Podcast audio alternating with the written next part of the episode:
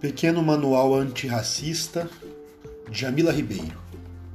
Capítulo 11 Sejamos todos antirracistas. Perceber-se criticamente implica uma série de desafios para quem passa a vida sem questionar o sistema de opressão racial. A capacidade desse sistema de passar despercebido, mesmo estando em todos os lugares, é intrínseca a ele. Acordar para os privilégios que certos grupos sociais têm e praticar pequenos exercícios de percepção pode transformar situações de violência que antes do processo de conscientização não seriam questionadas.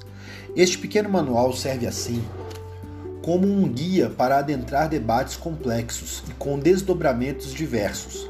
Esta leitura pretende refletir na tomada de atitudes antirracistas, sobretudo para quem busca uma postura ética em sua existência.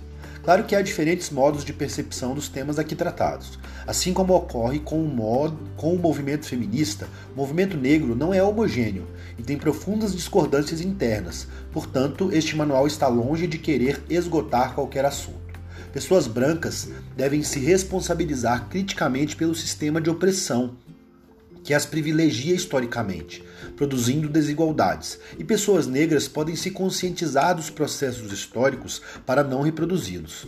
Este livro é uma pequena contribuição para estimular o autoconhecimento e a autoconstrução de práticas antirracistas.